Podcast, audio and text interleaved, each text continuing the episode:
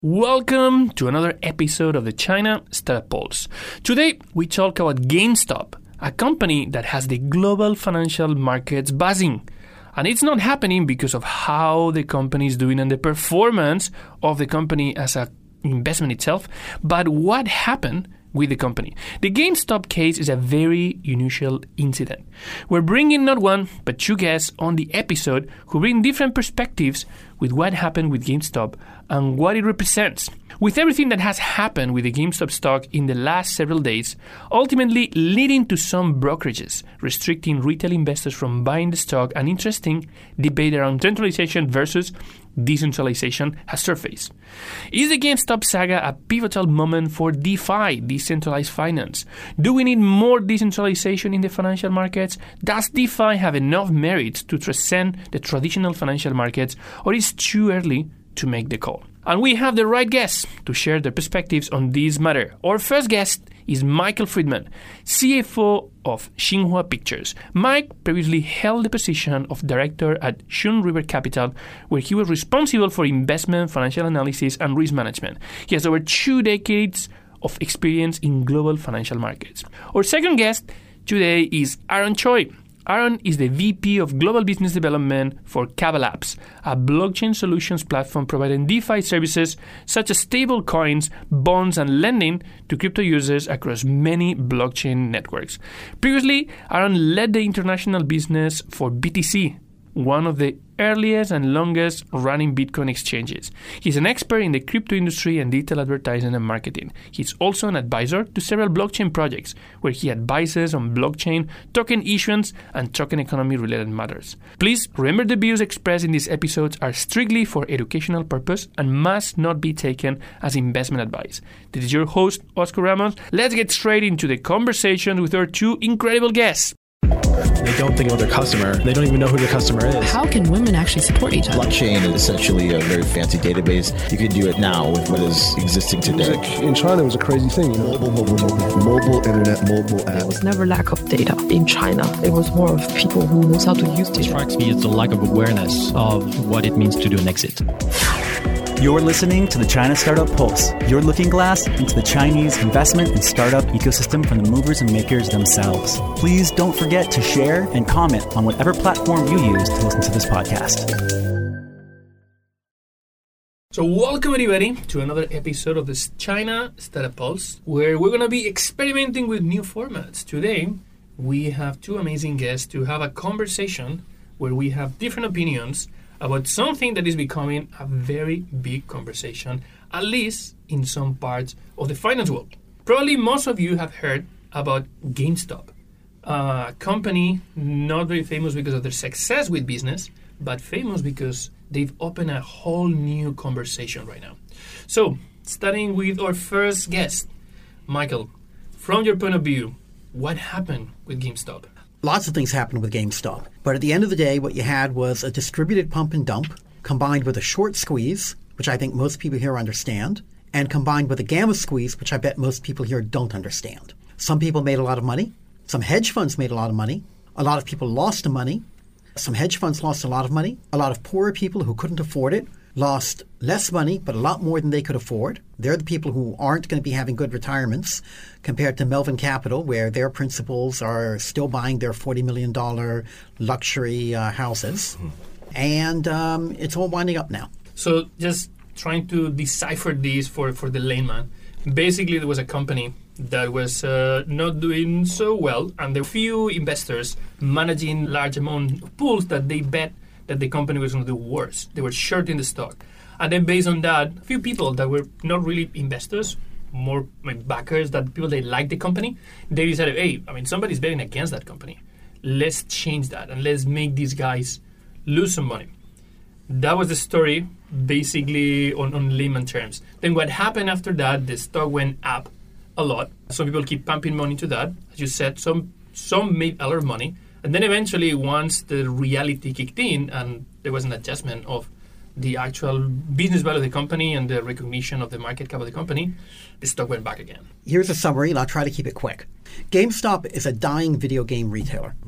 There is some hope they could reinvent themselves on the internet. In my opinion, not much. Other people disagree and think a lot. There is a guy who calls himself Deep Leaping Value who bought about $50,000 worth of long dated call options. These are basically contracts where he has the right to buy GameStop stock at a very high price at a far date in the future, far higher than the stock is currently trading for. Under normal circumstances, if nothing had happened, those long dated options would eventually have expired worthless because the stock would never have gone above the price where he had the right to buy it.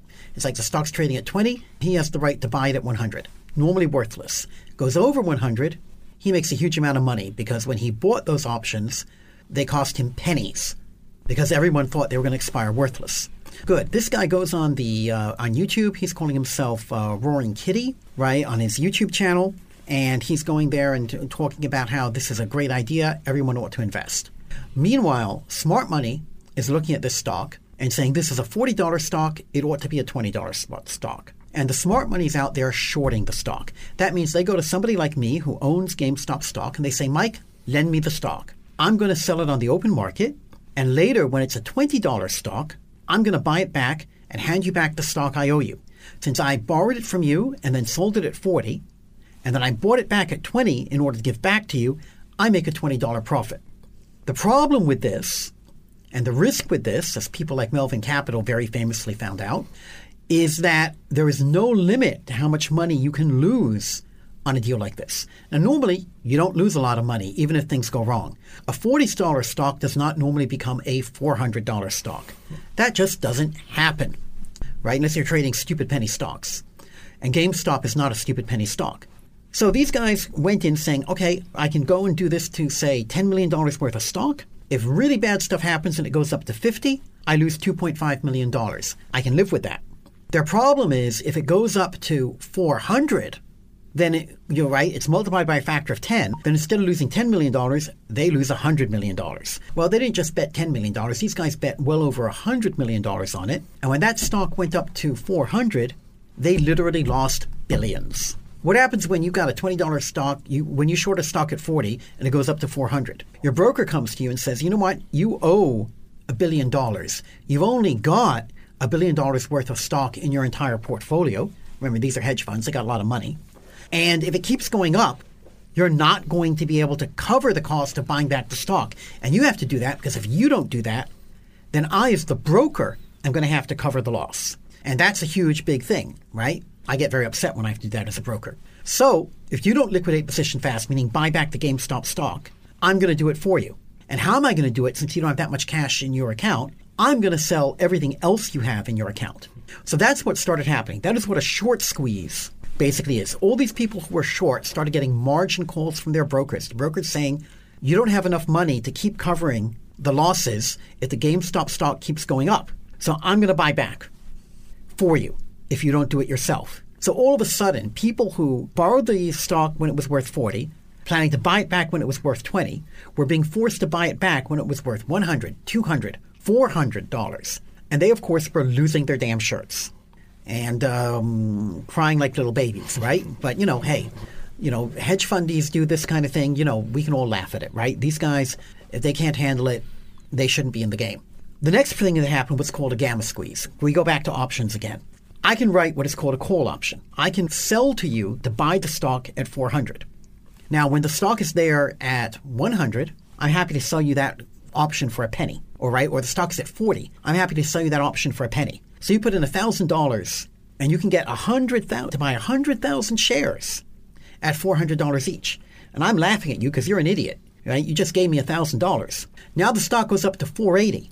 I'm going to have to go and buy 100,000 shares of the stock at 480 in order to give you the right to buy them at 400. And you're going to get 80 times 100,000 out of my pocket. That's $8 million. Ouchie right? That's a big ouch when I just got $1,000 yep. as the premium for the option. But what I'm doing is as the value of the stock goes up, I actually start buying stock to partially hedge against my call position. How much I buy is determined by a factor called gamma, which is complicated math. It's basically a um, one of the partial differentials of the price of the stock versus the price of the option and the volatility. Don't need to go into it, but it's called gamma.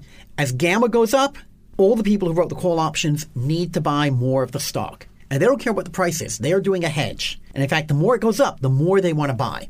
So what you got there is a positive feedback loop. The more the price goes up, the more they buy. The more they buy, the more the price goes up. Gamma squeeze. Now you got the people on Wall Street Bets, on StockTwits, on Twitter, all the rest saying, hodl, hodl, hodl, buy, buy, buy, we're going to screw the hedge fundies. And what happens? Well, a lot of dumb money comes in. People who see this at 200, 300, 400, and they say, I'm going to buy more as well, or I'm going to buy these call options, and I'm going to make a ton of money when it hits 1,000. Sorry, it didn't hit 1,000. There was one guy, I think on Twitter, on StockTwits, on Wall Street Bets, whatever. He says, I took my dad's entire retirement fund, I put it into GameStop. I told him he's either going to retire on a yacht or on food stamps. Well, the stock's down around 100 now, and daddy's going to retire on food stamps.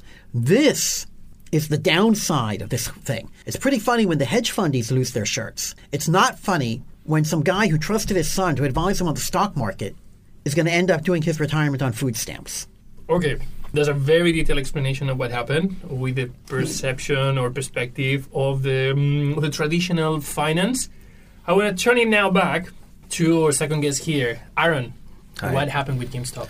With GameStop, I mean, and I think we just heard Mike, you know, discuss it from his perspective, and I think, you know, from my perspective, you know, that's factually what happened, right? We've we got a couple squeezes, we got a, you know, you know, differing factions of money. Mike pointed out it was dumb versus smart money. I just think it's, you know, big traditional money versus crowd money. Whether or not they're smart or dumb is just amounts of money, I think, you know. And what we think of usually as smart money being the sophisticated hedge funds and the guys that are doing technical analysis, those guys made an educated bet using their fundamental analysis that GameStop was overvalued and that it should be shorted because it should go back to what they believe to be a fundamental value of the company. What they didn't know was, or what they didn't think of, was that they had eventually shorted it too much, right? It was shorted at like 140% of what was available out there, right? I mean, and that's just a leverage play that, that these guys are able to do. The market allows people to do this. And it's not a play that most people would, would I guess, traditionally want to do, but I mean, they felt it was a good bet for them to take and they lost on that bet. They lost their shirts, right? The power to the people where they were saying, hey, these guys have over leveraged themselves in a position that we think, you know, collectively, we as Reddit or Wall Street Bets or something, they're like, we can change the tables on these guys.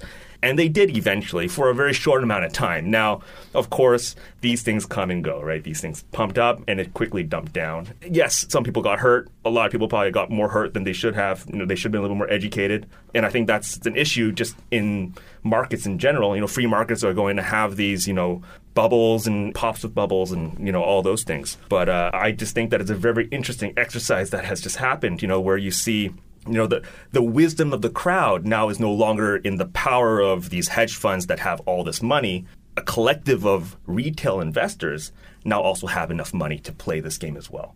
And you know, are they as smart or as organized, you know, as you know, traditional smart money, you know, hedge funds, we will see. And maybe they won't be able to organize, you know, maybe Wall Street Bets is kind of just a fad and, and you won't be able to see this again. I think you're going to see kind of parts of this again. And, and people are going to realize that they actually have a lot more power when they can work together. You know, hopefully they can, you know, people can work together and find smarter investments and better investments and hopefully, you know, help themselves instead of creating these large bubbles that are, you know, very, very, uh, you know, ephemeral right? But I mean, it's I, I think it's very very interesting. And then of course, you know, it sucks to see normal people lose this end of the trade if they got in at the tail ends. You know, you know they they might lose everything. But that's more to do with you know being able to understand the risks, manage the risks, and not put too much. You know, and I mean the people that were able to get in earlier, or the people that were able to manage those risks and not put in too much, you know, were able to come out with a little bit of profit. You know, so. here one, one of the reasons why this became a topic that was relevant for the podcast um, is because we wanted to talk about centralization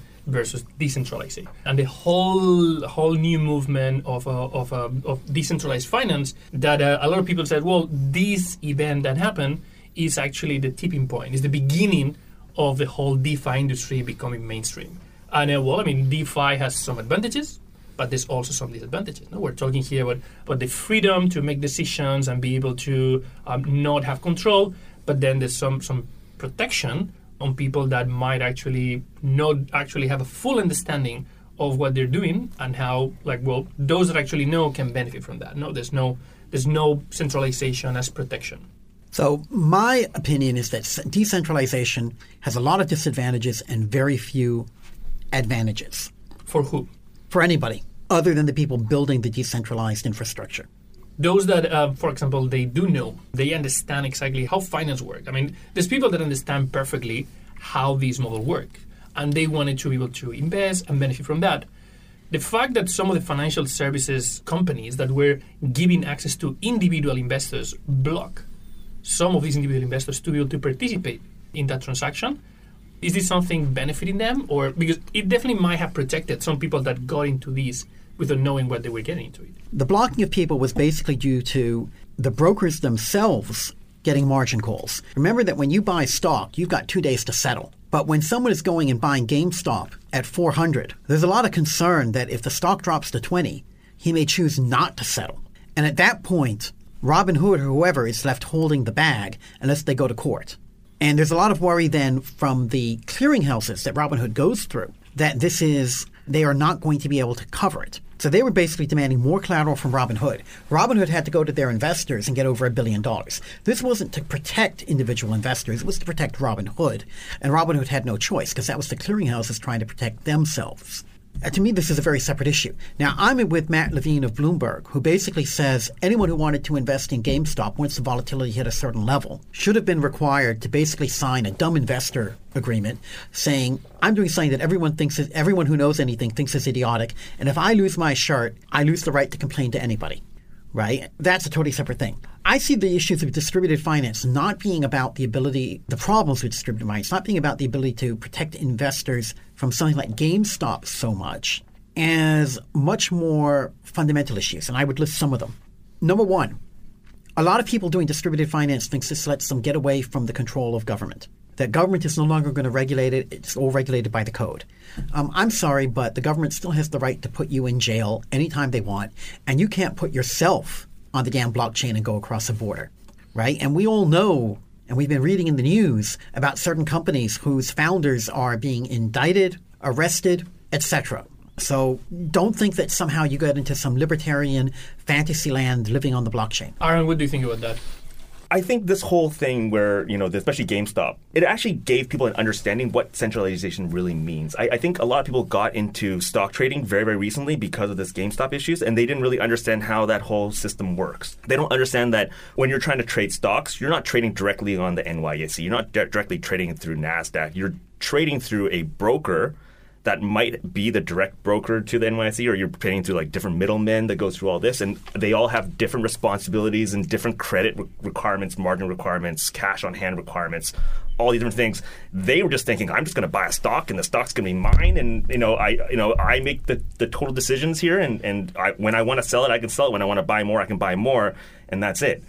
And then this whole GameStop thing, controversy came up, and because of all these different liquidity issues that, that came through all this, you know, with the price going up and the credit, you know, requirements with Robinhood having to have three billion dollars in cash one day and over overnight, and when they didn't, you know, and then that's why they, all these rules came came down and they started blocking people from buying more only to sell it and everything.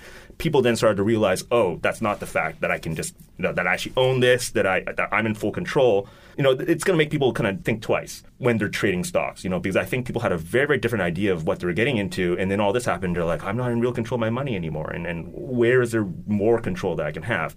That might make people want to look for more uh, decentralized options, more decentralized kind of platforms where people can pretend, you know, can have more control of, of, of how their money is used and, and what, what other people can potentially do with it, which is, you know, through a decentralized platform, people have full control of what they want to do, theoretically.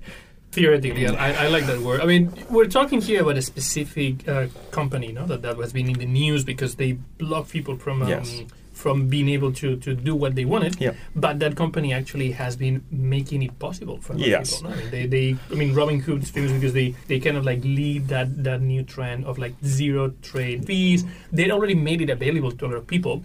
And uh, well, there's some regulation that makes sure that the, everybody's interest is protected, mm. and uh, they also allowed to do certain things that we thought that would not be possible. Yeah, it's actually ironic, right? Because I mean, the Robinhood was built to let the everyman, everybody trade. You know, like, and you have, you know, it, I don't know if it's appropriate, right, as a super young trader, but you know, you have traders as young as 10 years old, 12 years old, you know, using the platform, having their own YouTube channels talking about their stock picks. You know, whether or not that's a smart move or not, you know, I hopefully they have parents that can guide them through, you know, financial education.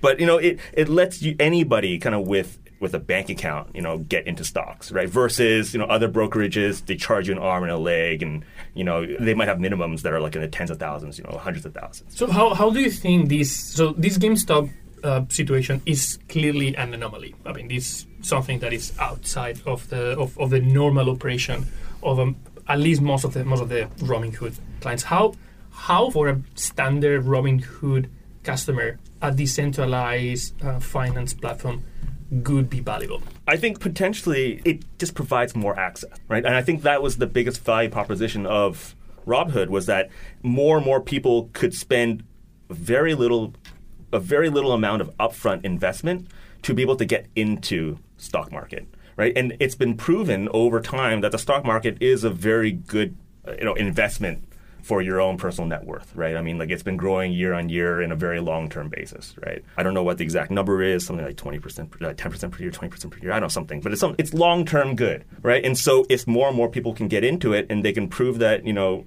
you can, you know, save the value of your assets and actually grow over time, I, I, think that's something great, you know, and more and more people should be able to get into it. I think the downside, you know, and I'll talk about the downside is that, you know, people still don't really understand how it all works. You know, they just look at the good and they're like, they don't think about these anomalies. And, and I'm not, and these anomalies don't happen very often. But if you don't have a great understanding of how it all works together, when it does happen, you're, you you get very very surprised about the results. Michael, what's your perception? You think people really get more options with DeFi? Do you think people actually need those options, or they need more protection? So first off, I think you get more options, definitely. But at the same time, I'm not at all convinced these are good options. DeFi also has significant downsides. I'll give you a very simple example comparing DeFi to centralized. There have been times when there were glitches in the stock markets. And for example, there was incorrect reporting of prices of particular equities. And what has happened there is that people who made trades actually had them wound back. The trades were reversed, right? And that can be done when you have a centralized finance system. Now you compare that with the DAO, which I don't know if how many people here remember that. This was an Ethereum smart contract. And the contract, it was basically supposed to be in effect a VC type mm-hmm. smart contract. And what the contract, the English contract that went with it basically said, this is a description of what our smart contract says, but the actual true contract is the code. And if there's a difference between what we've written and what the code does, we go with the code. Sounds fine, right? It's supposed to be smart contract. Someone found a race condition and a way to fraudulently withdraw money from the DAO based on the smart contract. Well, hey, according to the English contract, it's the code that rules. All's fine in love and war, right? Ethereum actually ended up splitting over this. They basically ended up cloning it, two versions of Ethereum.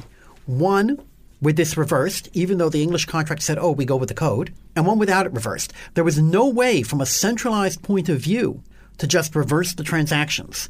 And it was one heck of a mess with a lot of people talking and trying to deal with this over many months. This is the kind of stuff that happens with DeFi because it is decentralized. You don't have a central clearinghouse or anything like that that can reverse things, right? DeFi, it's very hard for it to do any kind of non collateralized lending. The whole modern banking system is based on not having total collateralization. You do that with DeFi, you got real worries about where is the money going to come from for covering it. You say things like Robinhood stopping people from trading wouldn't happen with DeFi.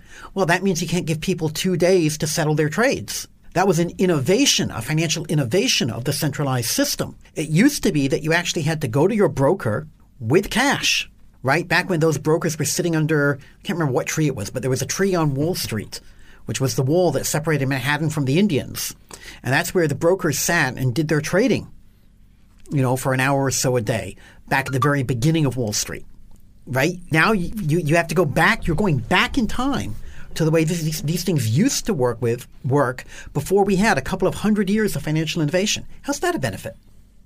I would say with you know de- decentralization, I, I, think that is the benefit, though. I, I think knowing the rules that are encoded in code, there are no questions on what can be changed or not. I think that's just very harsh conditions. The conditions are very harsh. They are unforgivable and people need to understand that when you're getting into DeFi or getting into this sort of thing, those are the conditions. It doesn't depend on anything else. It means that people need to be a lot more careful. If things happen wrongly, they cannot get rolled back. You don't have a babysitter, and you know you cannot say, "Hey, this this trade was wrong and that trade was wrong. Why don't you guys come back together and we'll reverse it? and Everybody will be happy." You know, but that's just something that people need to understand. You know, so that might create a little bit of problems. You know, teething problems, whatever.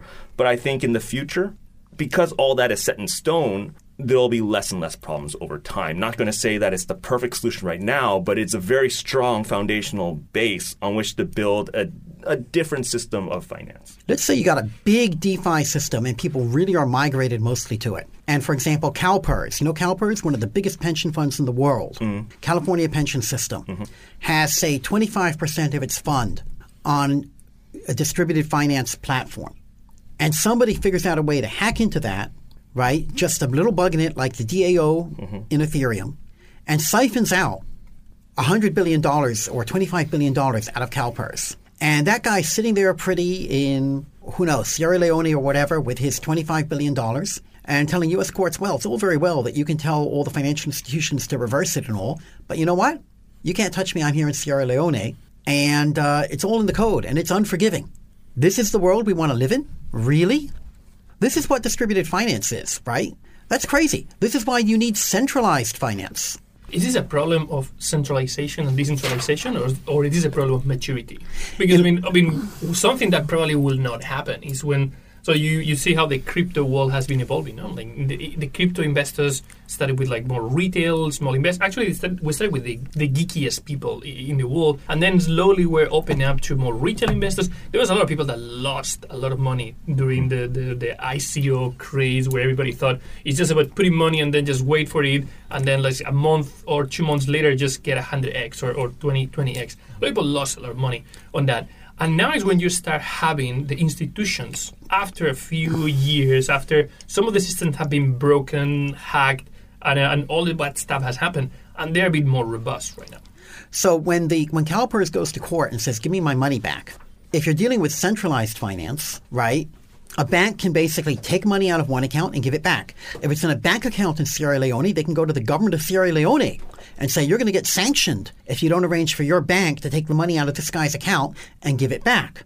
Now, who, do you who does the court send an order to, or the U.S. State Department go and threaten to sanction when you've got this on a distributed finance system? Who's responsible? And that connects with something that you said earlier, one of the problems that you see in, uh, in DeFi, which is there's a lot of perception, there's no government control. Uh, first, assuming that the government control is always going to be bad, and second, like assuming that okay, because there's no intervention from like a centralized organization, you'll have freedom to do whatever you want. What are your thoughts about that, Aaron? I think having the system of DeFi where you don't have governments coming in and, and stepping in and creating rules and regulations to, of course, help the economy and save the economy or save save the system that they have built. But that means that you don't you don't have training wheels anymore on the system, right? You you let the system figure out and self-regulate. If these guys make a huge wrong decision and they have put in a lot of money into a certain DeFi product and that gets hacked, that's the onus is on them. I mean, that was their decision again, just like the little person who in, you know, on Robinhood, you know, they made that decision. And, that's probably not one person too, right? That was that went through some system that the pension fund thought was feasible and they lost their shirt. It does affect everybody in that pension fund. I'm not going to take it lightly. It's a bad decision. I hope that doesn't ever happen.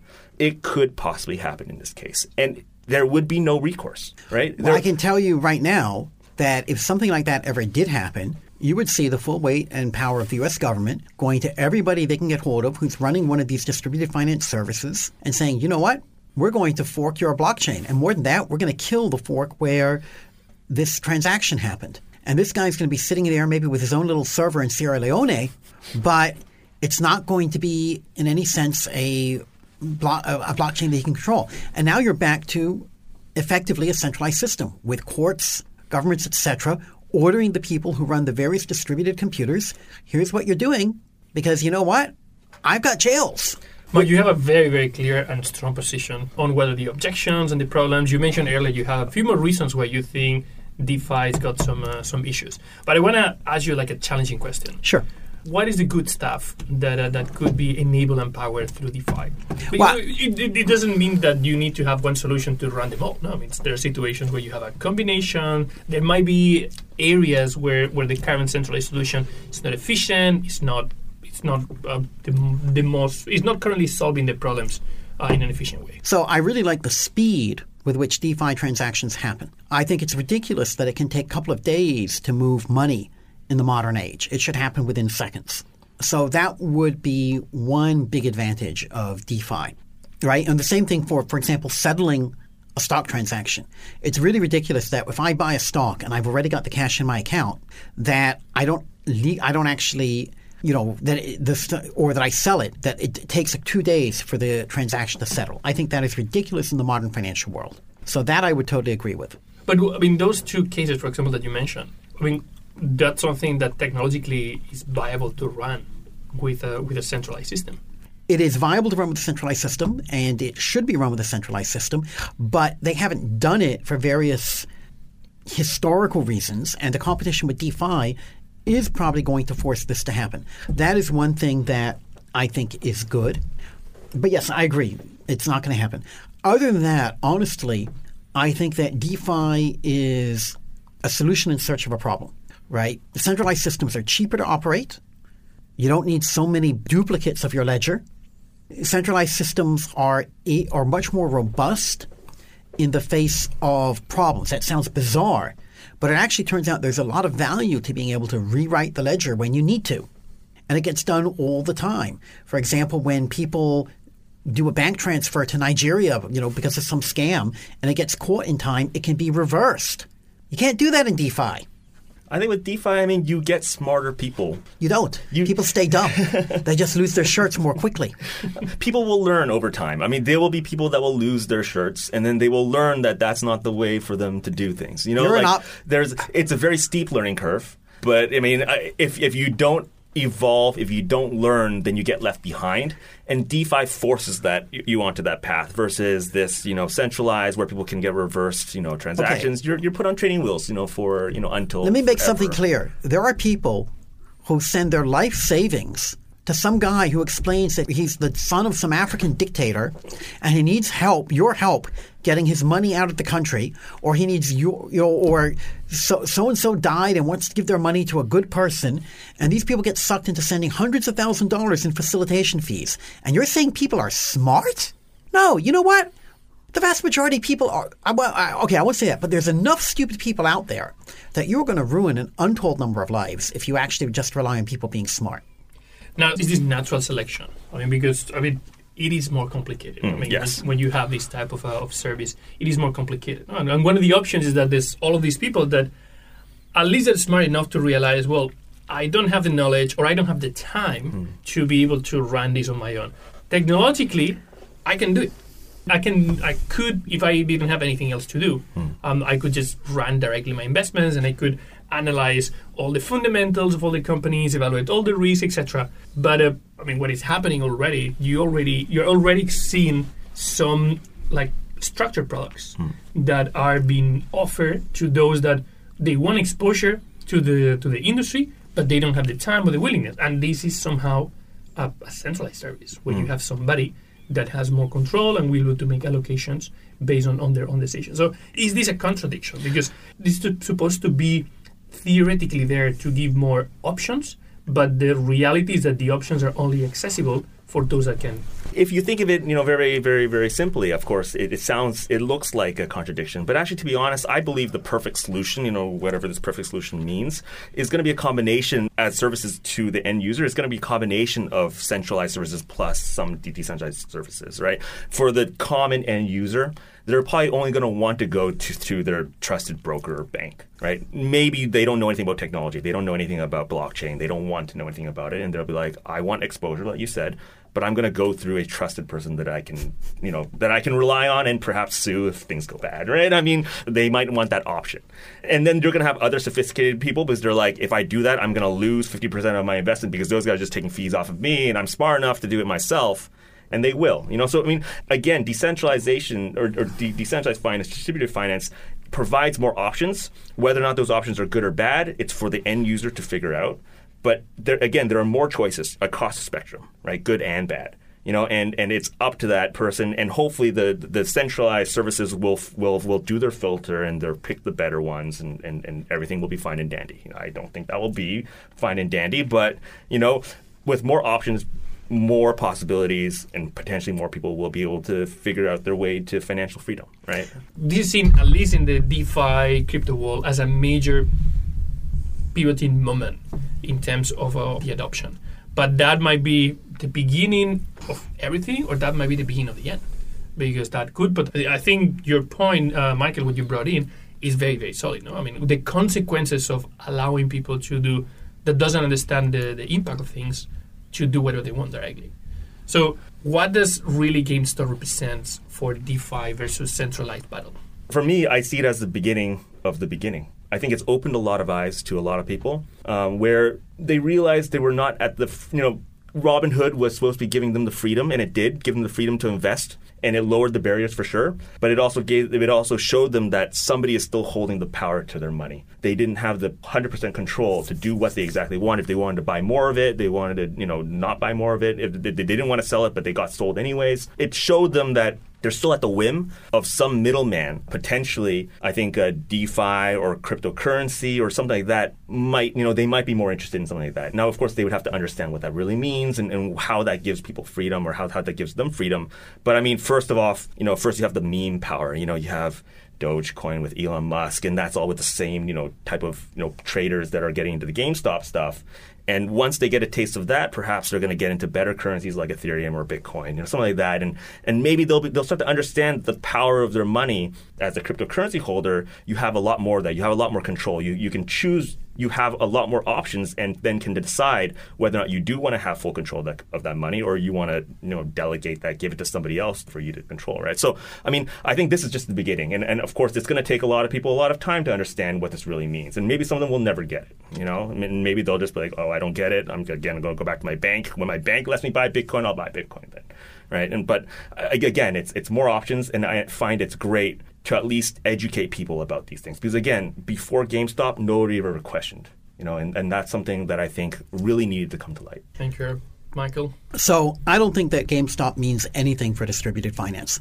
I think the number of people who go from investing in GameStop to Dogecoin and similar things is going to be relatively small given the relative difficulty of doing so. And I think it's a great example of how bad this is, given that they're investing in a so called digital currency that was started as a joke about a dog and which has no intrinsic value.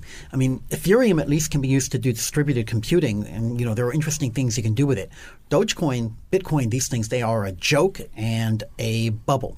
Um, I don't think it's going to cause a lot of people to get in, and to the extent they do get in, and most of them lose money, it's going to cause more regulation, especially with people like Elizabeth Warren and such, and Bernie Sanders calling the shots. Because you know what? It's the dumb and stupid and usually relatively poor who are going to get into this, not understand what they're doing, put in too much money, lose their shirts, and then go complaining to their representatives. Well, guys, thank you very much for the conversation today, uh, illuminating some of our audience about uh, a new thing that is uh, is happening. I just want to take a minute to thank our sponsors. China Accelerator is the number one accelerator in Asia. Not only were they the first accelerator in China, but they were the first accelerator in all of Asia. They help companies expand and grow into the China market, and Chinese companies grow into the global market. They're also the only accelerator in Asia to have a unicorn come out of it. To find out more, go to www.chinaaccelerator.com. And thank you to People's Squared, the original and first co working space in China. Based here in Shanghai, it is the ideal place for movers and shakers, teams big and small, to find a place where the entrepreneurial spirit and culture lives to call home. You can find out more by going to people squared.com.